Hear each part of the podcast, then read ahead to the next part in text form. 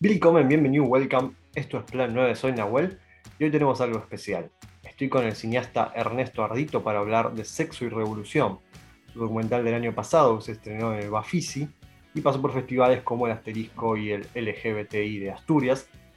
Sexo y Revolución nos cuenta la historia del Frente Homosexual de Liberación, FLH, a través de su manifiesto homónimo e intercala con la historia de cinco protagonistas que vivieron la represión estatal por su género y orientación sexual. Bueno, este documental fue transmitido por la TV pública, actualmente se encuentra para ver en Vimeo, junto con la anterior película, Sinfonía para Ana, que Ernesto dirigió con Bierna Molina, y ya recomendamos en este podcast.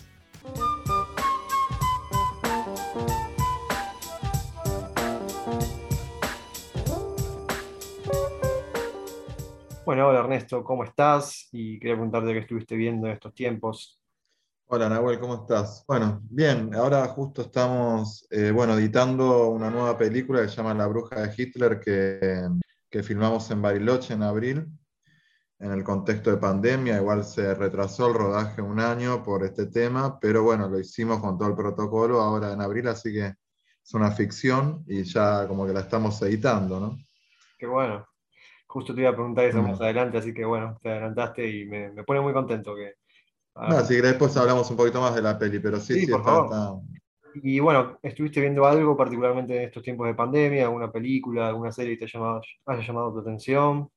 Y como que sí, uno vuelve siempre a, a, bueno, o sea, yo tengo una predilección especial por, por el cine polaco y checoslovaco, ¿no? O sea, es como que logré una colección entre lo humano y lo, y lo estético. Por más que después las, películas que hago a veces no tienen mucho que ver con eso, pero sí, o sea, Kislovsky y todos esos cineastas es algo que, que, siempre vuelvo. Me traté de desintoxicar un poco de todo lo que, que fue la movida del lanzamiento este masivo de, de todas las plataformas, ¿no? O sea, Netflix, Amazon, que llega un momento es que yo tengo una teoría de que uno, o sea, uno es en la vida de acuerdo a la música que escucha, al cine que ve, ¿no? Y entonces llega un momento es que eso te empieza, empieza a meter en tu cerebro y nada, te empieza a condicionar un montón de cosas, ¿no? Y entonces, este, nada, o sea, cortamos todo, todo con eso y seguimos, eh, o sea, bajándonos películas por, digamos, por streaming o por, o por descargas o comprándolas o como sea o por Movie. Movie no está tan mal, es una plataforma de, cine de autor que es bastante piola dentro de lo que hay, aunque a veces, bueno, tiene mucho la onda festivalera, ¿no? Y quizás si querés ver otro tipo de película, quizás no lo encontrás ahí, pero, pero bueno, así que esa fue un poco la historia Siempre cuando uno está en un proyecto, o sea, la pandemia justamente al retrasarse el rodaje de La Bruja de Hitler, es como que le seguíamos dando vuelta a la, estética que íbamos a usar en esta película, que digamos eh, es en el año 62, se desarrolla en el marco de una familia nazi en Bariloche, y entonces es como que buscábamos mucho por ese lado, ¿no? O sea, que después uno ve mucho material y y por más que no lo racionaliza, cuando ves las tomas que, que filmás, te das cuenta cómo, cómo ingresó todo eso, ¿no? Porque el cine de ficción, el documental también tiene que, que a veces uno planifica mucho, pero en el momento, digamos, en el baile es como que empezás a reinventar un montón de cosas porque lo tenés ahí en lo material, ¿no? O sea, ves cómo, cómo está dando una escena, un actor, la luz, y bueno, y cuando, eh, digamos, cuando vas ahí y cuando la película nace en ese momento, te das cuenta que que las influencias, digamos, se sienten. Impresionante, impresionante la, temática de la película, me hizo acordar un poco a, Aguacolda de Lucia Puenzo. Y bueno, también comparto ese rechazo, digamos, a, Amazon, a la idea de ver lo primero que uno encuentra, ¿no? Quería preguntar si te pareció adecuada mi descripción de la sinopsis del documental o si la describirías de otra forma. Eh, ¿Qué es Sexo y Revolución para vos? Sexo y Revolución es como dos películas que se encuentran y se retroalimentan en una sola película, porque por un lado, bueno, es todo el relato testimonial de los militantes y activistas LGTBI de, comienzos de los años 70, algunos eh, dentro de una organización homosexual como era el Frente de Liberación Homosexual o Nuestro Mundo, y otros por fuera, aunque que estuvieran, digamos, dentro del closet todavía, pero militando en organizaciones revolucionarias, ¿no? Este, y por el otro lado, digamos, está todo el desarrollo conceptual que hizo el Frente de Liberación Homosexual en ese momento, justamente partiendo del manifiesto Sexy Revolución y proyectándose también en la revista Somos, que bueno, es una, eh, digamos, planteo con respecto al, al, patriarcado, a la liberación de la sexualidad, al, contexto, digamos, que les toca ir muy adelantado al, momento, porque justamente son todas las teorías y todas las reflexiones que se fueron, digamos, haciendo masivas en los últimos años acá en Argentina, ¿no? Cuando se juntaron también el movimiento LGTBI y el movimiento feminista para, para, nada, para justamente lograr una emancipación en, la lucha. Eh, y diferente en otros países, ¿no? Estados Unidos quizás el movimiento feminista y de la militancia LGTBI ya venía justamente a comienzos de los años 70 muy fuerte en la producción teórica o también el contexto de las panteras negras y demás, pero acá hubo como un gran bache que después retomó, eh, digo después de la dictadura, ¿no? después retomó la comunidad homosexual argentina, más que todo centrado en el tema de la visibilidad, pero lo que era la teoría, digamos, de decir, para que haya una transformación real de la sociedad tiene que haber un cambio moral, no solamente un cambio político, sino no cambia nada. Bueno, y romper con el patriarcado, digamos, porque es el eje de la dominación, eh, desde las familias, del seno de la familia misma, bueno, eso es algo que se planteó el FLH a comienzos de los años 70, ¿no? Y bueno, con sus conflictos. Sí, bueno, de hecho, tocaste varias aristas que me interesa tratar. Preguntar, ya que hablaste del manifiesto Sexo y Revolución, eh, ¿cómo fue tu acercamiento hacia él? Sí, bueno, justamente la película homónima, Sexy Revolución, surgió en principio, digamos, como buscaba como realizar un, puente entre dos generaciones, ¿no? Entre los militantes eh, actuales, incluso muchos nacidos, no sé, en los años 2000 o a fines de los 90, y este, la generación de, de, fines de los 60, de los comienzos de los 70, porque sentía justamente que había un bache que era el que de encuentro, ¿no? que había un montón de, textos o de anécdotas o de vivencias que, en la actualidad no se conocían. Entonces la película busca justamente unir a estas dos generaciones, más allá de este, nada, conocer la historia en sí misma. ¿no? Este, entonces empecé con los testimonios y justamente eh, ahí en las relecturas del, manifiesto Sexy Revolución entendí que el mejor modo también de, era no solamente rendir un homenaje, sino traer hacia la actualidad ese debate que se dio en ese, momento, ¿no? Este, y hacer como una continuidad con la película. Eh, y otro modo también es justamente la estética de la película. La película es una película de, montaje, no, no, no, son ni caras parlantes ni nada. Es, eh, es como un túnel del tiempo donde a partir de todo un collage de archivos uno se va metiendo en ese universo y va viviendo junto con los protagonistas de la película ese momento como si ellos, como si estuviera junto a ellos, porque es como que hay imágenes, digamos, desde lo político hasta de lo cotidiano, ¿no? Entonces es esa recreación de ese universo que nos permite justamente la magia del cine y de ese momento y de, esa manera también el mundo de las ideas, que es más que todo del relato oral, ¿no? O sea, porque el modo de traer también al debate un, un manifiesto es del oral también, se encuentra con la imagen y empiezan a jugar cinematográficamente en lo que son los montajes conceptuales o de ideas o motivos, y de esa manera la película va encontrando fuerza ¿no? y, dialogando también. ¿no? Y ahí los testimonios justamente nos permiten ver el, interior de lo que eran esas ideas, de dónde salía, cuál era el, mundo con el cual se tenían que enfrentar en ese momento, que no es el mismo que ahora. Digamos, si hablamos que, por ejemplo, la, homosexualidad hasta el año 74 estaba caratulado como una enfermedad y a partir de ahí también eh, tu familia o, según un diagnóstico podían iniciarte obviamente un tratamiento psicológico, pero también enviarte a un manicomio acá en Argentina, en Estados Unidos. Digo, eh, porque el DSM-4, que es un manual que utiliza, digamos, la psiquiatría eh, por la Asociación, digamos, Americana de Psiquiatría, define lo que es una enfermedad mental y no, y la homosexualidad estaba vista como en ese momento como una enfermedad mental y habilitaba, digamos, a los psiquiatras a medicarte o incluso hasta hacer tratamientos quirúrgicos, ¿no? Como este, vasectomías o, digamos, hasta lobotomías o extirpación del nervio pudendo, que es el que produce el placer sexual, como se llamaba, este, el nervio pudendo, eh, o otro tipo de tratamiento como terapias vomitivas o que generar traumas de rechazos eh, al, frente al deseo, ¿no? Más allá de todo el bagaje que el mundo de la Iglesia Católica y de todos los formadores de la moral judío-cristiana de un momento que era muy fuerte, este, nada, generaban el, control de lo que estaba bien y lo que estaba mal en una sociedad, ¿no? Este, eso es un poco todo el juego que hace la película. Bueno, justo hablaste un poco de la vigencia de, este, de Sexto y Revolución, de este manifiesto.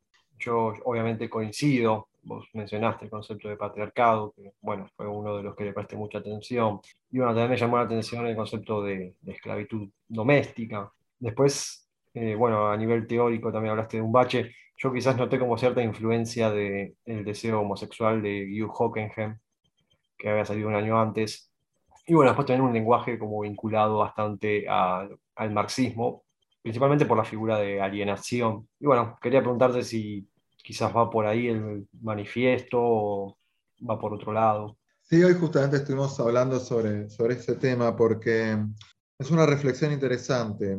Eh, como yo te decía en un momento, la visión, digamos, del FLH era, digamos, era, decir, bueno, eh, no puede haber una revolución real, este, digamos, si continuamos con esa opresión intrafamiliar de la pirámide del, patriarcado, ¿no? Digo, entonces que es una gran, nada, es, es una mentira en el fondo, porque vamos a cambiar una superficie para volver a lo mismo.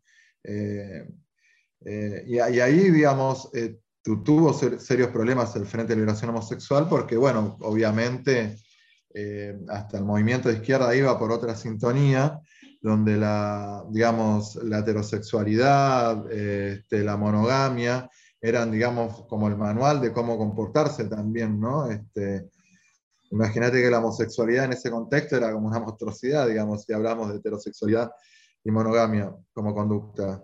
Eh, no, no eran enfrentamientos violentos, digamos, pero, pero sí discriminatorios, que nada, que eran como una violencia psicológica, incluso también desde la misma burla, ¿no? Es decir, eh, si intervenía al frente el, el, FLH en una, en una asamblea, es como que se reían los demás, ¿me entendés? O si iban a una manifestación, hacían como una isla en torno a ellos, porque a los otros militantes le daba como vergüenza estar, eh, no sé, junto a una bandera del FLH y que te confundan como gay, ¿me entendés? En una foto que te saquen.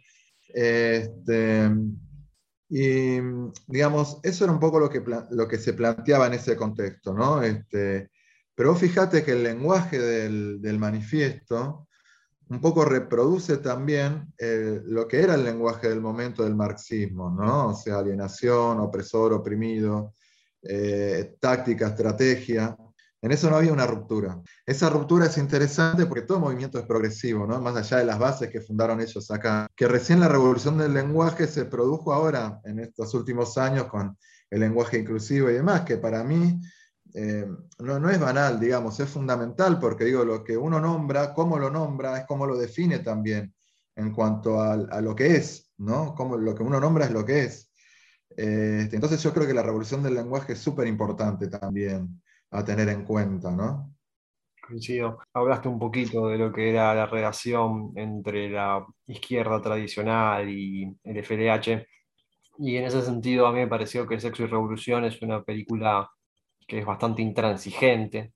Eh, bueno, muestra lo que es el desencantamiento del FLH con distintos sectores políticos como el peronismo, el marxismo e incluso el trotskismo. Y bueno, quería preguntarte si siempre fue tu intención esa intransigencia dentro del documental. No, bueno, em, digo que son, a veces son etapas que, que tienen los, procesos históricos que van de la mano entre lo político y lo cultural, ¿no? Acá en Argentina veníamos de una dictadura y un silenciamiento con respecto a la militancia de los años 70 que se continuó con, con la teoría de los dos demonios durante el gobierno alfonsinista y con la teoría de no hay que generar paz, etcétera, etcétera. Y, este, y que no, bueno, cuando vino el menemismo también con la muerte de las ideologías y demás. Recién del 2000, después del 2001 hubo como una ruptura y como que la gente empezó a reencontrarse con, con lo que fue la militancia de los años 70, con lo que fue lo anterior al año 76, ¿no? Eh, nosotros como generación, o sea, nuestra primera película justamente la estrenamos en el año 2003 y empezamos a investigar en el año 98, que fue la vida de Raimundo Gleiser, un cineasta desaparecido, ¿no? Para ser Raimundo justamente era eso, era como que nosotros sentíamos que se hablaba en Argentina de la dictadura militar en adelante, de los centros clandestinos de detención, de la represión de los desaparecidos, pero no de quiénes habían sido esos desaparecidos, por qué luchaban, cómo luchaban, cómo eran sus vidas. Y Raimundo fue muy fuerte porque fue también el hecho de, tratar de encontrar las películas que se habían perdido de Raimundo por la dictadura militar, eh, contar la, vida de un militante de los 70 desapareció en ese momento, no era lo mismo que ahora, muy pocas personas querían hablar también, también era traumático encontrarse con, con los objetos, con las fotos para los propios sobrevivientes. Y digamos, en ese momento era justamente eso, analizar los años 70 desde la memoria, decir, existió esto, existió este pensamiento, recién analizarlo de un modo crítico, ¿no? Al movimiento de izquierda, que la crítica es muy necesaria, digamos, para entender la historia y poder reconstruir el presente, porque si no es toda una gran figura de bronce todo y, caemos en la nada misma, en el nada, en, el dogma, digamos, histórico caemos. Entonces, este, en Sexy Revolución justamente es hacer esa crítica, decir, bueno, está un proceso revolucionario que se enfrentaba a la dictadura militar, eh, planteaba, digamos, eh, una alternativa al capitalismo, una patria socialista, pero, digamos, mm, mantenía, por otro lado, no solamente la, intolerancia a la diversidad sexual, sino también cuál era el rol de la mujer en un proceso revolucionario también, ¿no? Es decir, de eso recién se empezó como a discutir creo que en los últimos años, o al menos a mí me interesó discutirlo en Sexo y Revolución, y también, digamos, este, motivado por lo que fue el Frente de Liberación Homosexual en cuanto a su producción teórica, ¿no? Creo que es también lo que ayuda a construir ese debate en el presente, ¿no? Bueno, dijiste contar la historia de la persecución hacia la comunidad LGBT en los años 70 en Argentina particularmente, pero también tras un paralelo con la actualidad. Y en ese sentido, creo yo que hay material fílmico sobre lo que es la persecución LGBT en Rusia. Y bueno, quería preguntarte qué diferencias y qué puntos en común encontrás en estas persecuciones. Sí, a veces, más allá de la persecución institucional, tiene que ver también con ese nazismo cotidiano que persiste en las personas, digamos, ¿no? que no, a veces no, no es que hay un Estado que considera la homosexualidad como un delito, sino que también a veces puedes estar en un país recontra progresista, pero en un bar aparece, no un grupo, aunque no estén definidos como neonazis, pero de intolerantes que pueden asesinar a una persona, como pasó ahora en España, ¿me entendés?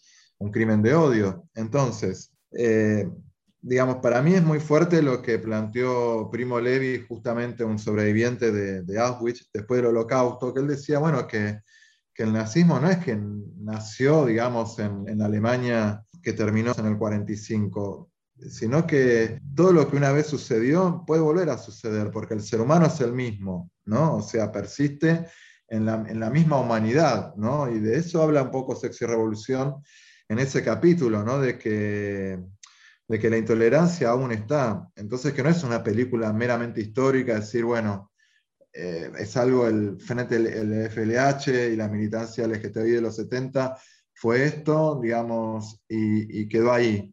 O sea, lo que ellos planteaban en cuanto a la represión, a la opresión, continúa, no solamente la represión eh, policial como, eh, como persiste, digamos, sino también en cuanto a, las propias personas, ¿no? que hasta la persona más que vos pensás, ah, mirá, qué, qué inocente, puede ser la persona más, más perversa en un contexto determinado. Así que bueno, yo creo que ese es el, diálogo que tiene con el presente Sexo y Revolución, ¿no? que la intolerancia persiste, que se manifiesta de diferentes formas y que bueno, que nada, que, que está bueno que, que nunca dejar de hablar, nunca dejar de concientizar, nunca dejar de hacer películas que hablen sobre este tema y que la educación sexual también en las escuelas es fundamental, ¿no? Sí, la, persecución es como algo siempre vigente, digamos, en todo tipo de estado y todo el tiempo. Eh, habían tres figuras dentro del documental que no son demasiado conocidas quizás, pero que a mí me parecieron iluminadoras respecto a la relación entre la izquierda y la homofobia. Estoy hablando de la figura de Héctor Anavitarte, la de Sergei Parajanov y la de Reinaldo Arenas. Y bueno, quería preguntarte cómo descubriste estas figuras y que me cuentes un poquito más. Sí, bueno, Reinaldo Arenas, un escritor cubano que, emigró a los Estados Unidos y que recibió, o sea, fue víctima también, digamos, por su identidad sexual de, la represión del régimen, que de alguna manera los mandaban, digamos, a campo de, de trabajo voluntario y de reflexión, etcétera, etcétera, para cambiar su modo de ver el mundo, su, modo, su deseo, entre comillas.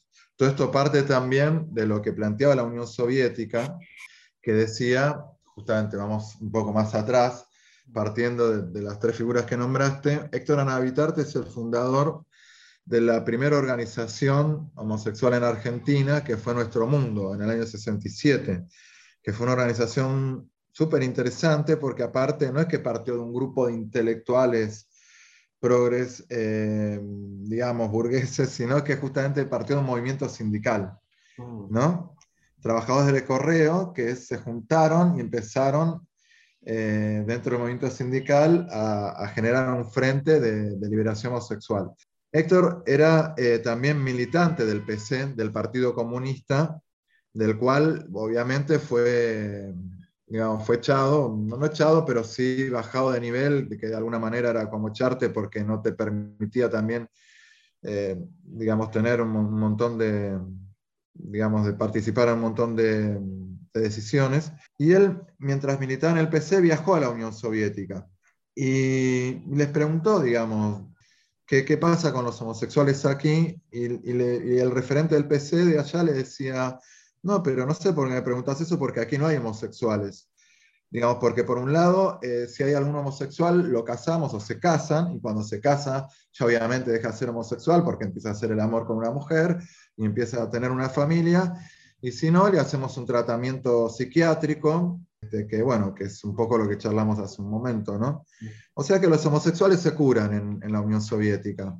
Ese concepto, digamos, de alguna manera uno piensa a ah, la Unión Soviética, pero digamos, en cuanto a lo que era el, lo psiquiátrico, también lo sostenía los Estados Unidos, digamos, ¿no? Eh, pero también Cuba, de alguna manera, lo hacía con, con sus campos de, de, trabajo forzado o de reflexión, digamos, político-cultural y, y, bueno, y, que obviamente eran perseguidos, puestos en la cárcel, ¿no? Como la Unión Soviética hasta hoy. Ahora, eh, ese es el caso de Ricardo Arenas y de Héctor Anavitarte. Y de Sergei Paradagnov, justamente, bueno, directamente le, nada, le cagaron la vida, digo, porque era un tipo, era un, eh, estéticamente era muy revolucionario.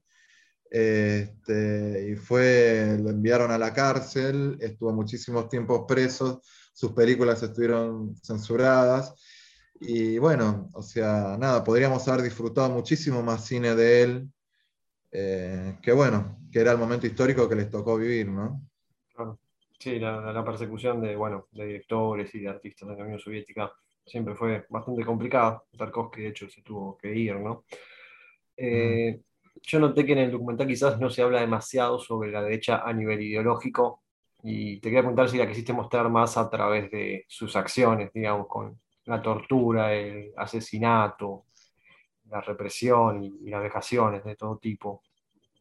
Sí, es que hubiera sido redundante, pues justamente había hecho un documental años atrás, en el 2011, que se llama Nación con Z, que justamente habla de todo el pensamiento derecha en Argentina que fue forjando los golpes de Estado y que fue también de alguna manera eh, moldeando el, el, modo de ver el mundo de la sociedad durante el siglo XX digamos, esa sociedad que permitió las dictaduras militares, eh, el rol de la Iglesia Católica, de los intelectuales en ese contexto, entonces es como que ya estaba hecha la película por otro lado, sería como hablar de lo mismo, ¿no?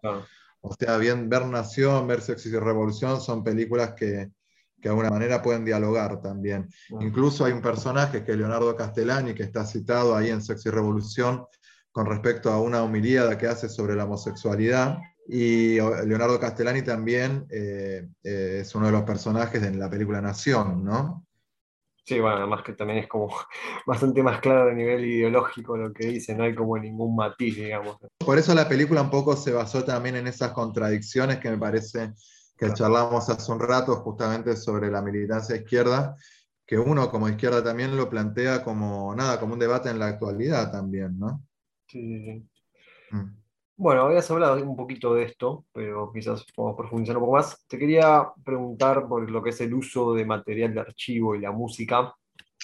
El material de archivo no es un material, digamos, que esté en, como en completa coincidencia con lo que es los testimonios de los protagonistas, me parece, o por lo menos, sino parece ser como una especie de reinvención de ciertas cosas con archivo internacional. Por ejemplo, hay un poco de material de lo que es la guerra de Vietnam, el asesinato de un agente vietnamita de contrainteligencia. Y bueno, en el caso de la música, eh, tienen cosas como una furtiva lágrima y The House of the Rising Sun. Quería preguntarte qué te llevó a tomar esas decisiones, si fueron decisiones más presupuestarias o fue como una intención.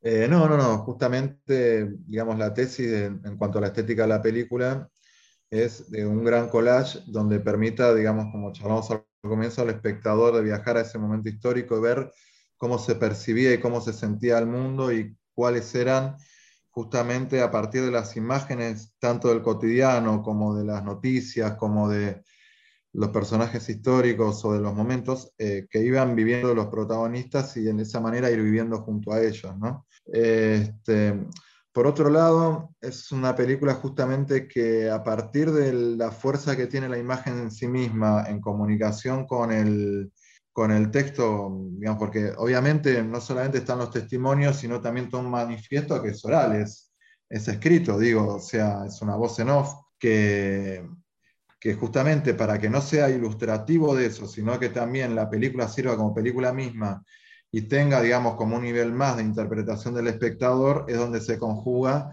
esa, nada, como esas armonías, ¿no? Que, que es como varias voces, una voz de la, del texto, otra voz de la, de la imagen, donde tiene ese juego entre el montaje conceptual, emotivo, informativo, que van haciendo como un gran juego entre lúdico y que va potenciando el, el texto y lo que quiere decir la película.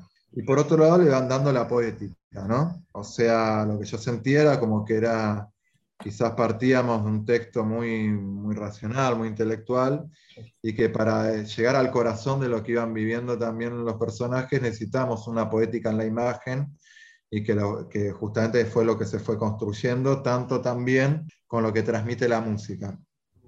Ahora, Pasó también el hecho de internacionalizar tanto la imagen eh, que en Argentina no hay archivos. Es un problema muy grande que tenemos como cineastas a veces en Argentina, que estamos limitados a veces al archivo muy coyuntural, ¿no? De nada, Cordobazo, Asunción de Cámpora, eh, ¿no?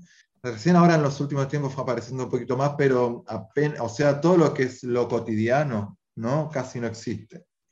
Entonces, bueno, menos podemos hablar de películas de educación sexual o de todo lo que se fue construyendo a partir de, digamos, de Sexy Revolución a nivel de imagen, que bueno, que fue producido también en otros países. Entonces ahí fui tomando como retazos que los iba reinterpretando y utilizando la película a partir de material de archivo que bueno, que ya nosotros teníamos en nuestro propio baúl que fue descartado de otras películas o material de archivo que nada, que fuimos comprando o que este, son de libre uso, ¿no? Sí, bueno, esa es una situación bastante triste, digamos, lo que es el archivo fílmico del país, porque bueno. Lo triste fue que se produjo.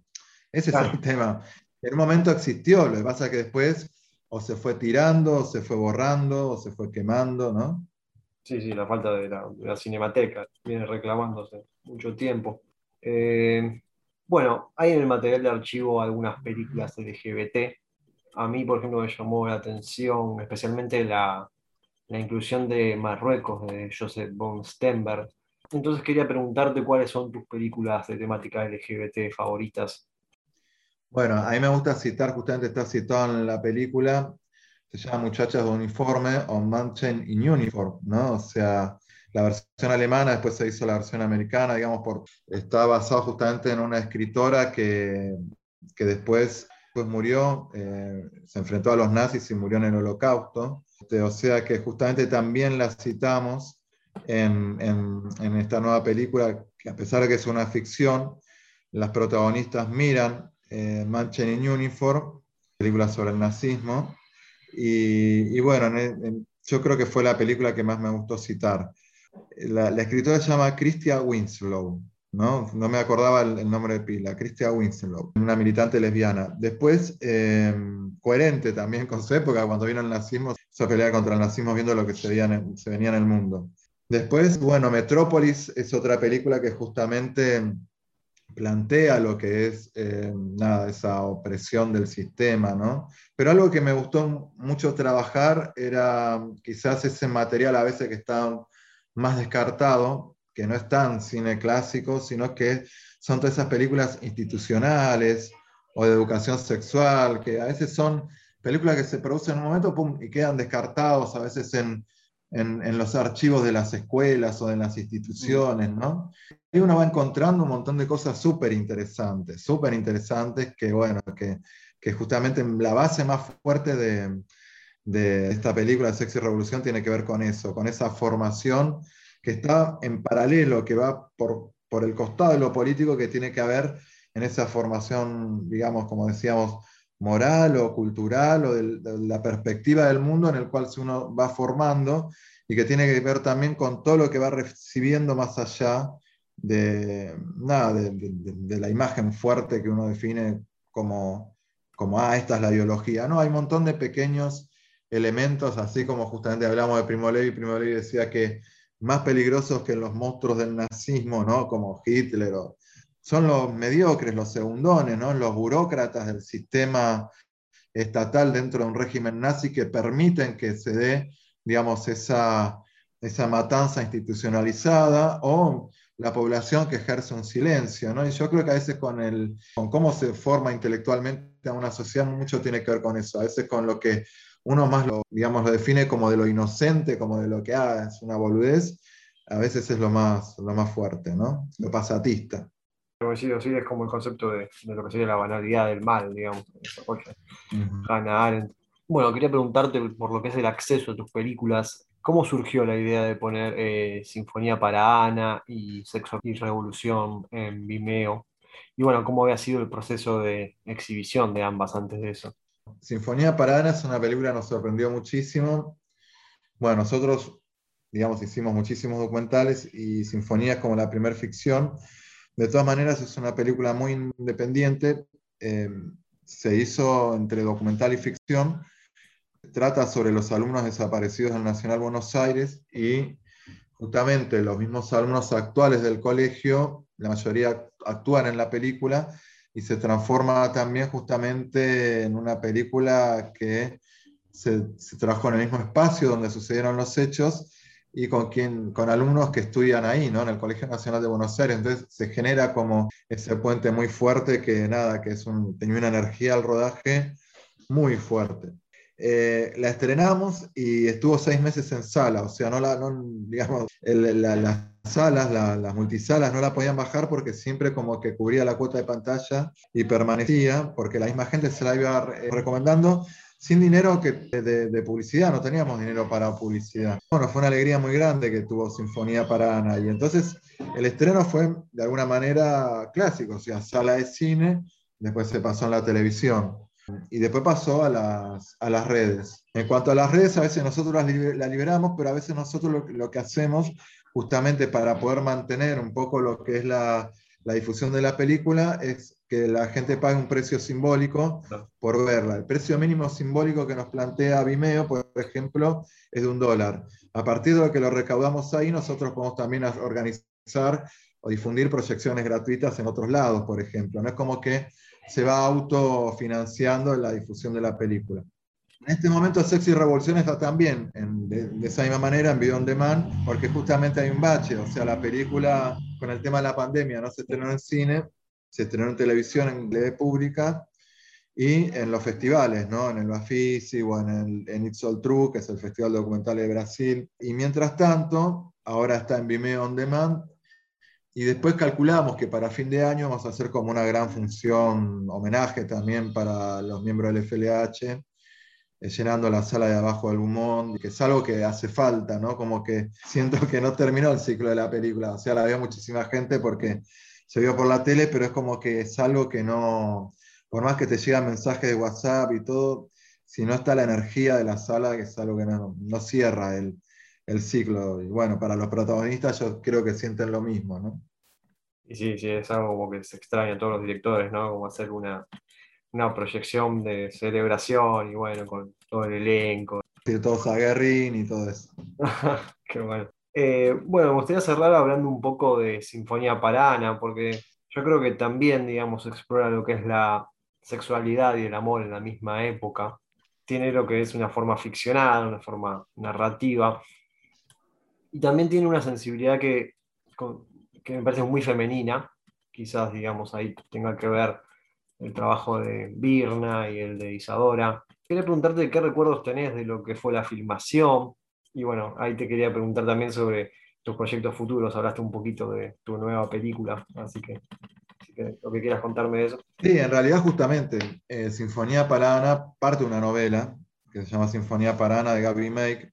Y la novela hacía más hincapié en lo que vos decís. Justamente narra la historia de una estudiante eh, que entre los 13 y los 15 años que ingresa a una organización política, a la JP, y entonces, bueno, plantea lo que era la vida de una chica dentro de una organización política, y no solo en la, política, sino también, obviamente, en, el resto de, los, de las relaciones humanas, digamos, de pareja, pasaba lo mismo de esa opresión, de esa violencia, digamos, que ejercía el hombre sobre la mujer, eh, de control, mm. ni hablar de que muchísimas mujeres cuando se casaban no podían ejercer su profesión, pero también de esa cuestión de la violencia que imperante en, las, en los noviazgos, ¿no? De eso de, de a veces inclusive sin llegar a la, a la, violencia física, de, nada, esa relación tóxica, de control, de, de, celar, de no dejar hacer, hacer esto, o de te pusiste tal ropa, o lo que sea, porque también la sociedad decía lo que estaba bien y lo que estaba mal en una mujer, ¿no?